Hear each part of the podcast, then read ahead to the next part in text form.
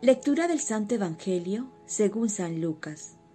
Jesús estaba hablando y una mujer levantó la voz en medio de la multitud y le dijo, Feliz el vientre que te llevó y los pechos que te amamantaron.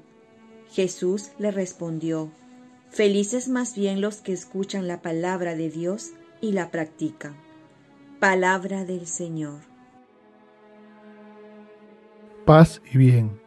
No basta el título de cristiano si no obedecemos a Cristo.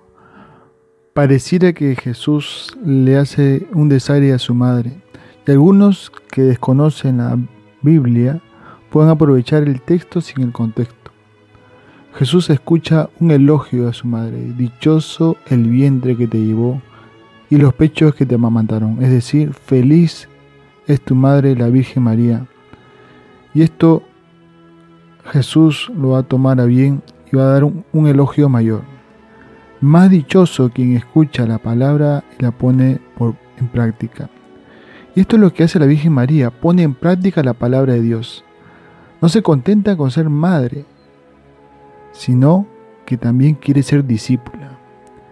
Y ella va a decir también, hagan lo que Él les diga. Y con plena autoridad, porque ella sabe obedecer y ha puesto siempre por obra la palabra de Dios. Tenemos que pasar entonces de la fe teórica a la fe práctica. Muchos podemos saber de Jesús, pero poco le obedecemos. Muchos podemos hablar de Él, pero poco o nada hablamos con Él para buscar su voluntad. Muchos pueden hasta gloriarse de conocerlo, pero ¿se glorían de igual manera de obedecerlo? Como dice un dicho popular, del dicho al hecho hay mucho trecho. No nos salvaremos porque somos católicos, somos catequistas, misioneros, teólogos, religiosos, sacerdotes, sino nos salvaremos si es que ponemos por obra su palabra. ¿Pones por obra la palabra de Dios?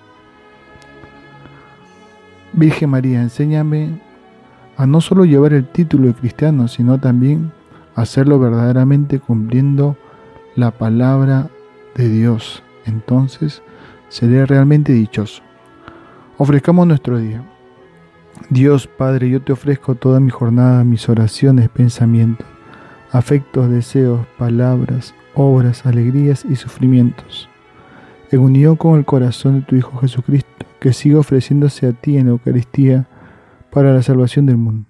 Que el Espíritu Santo que guió a Jesús sea mi guía y mi fuerza en este día para ser testigo de tu amor.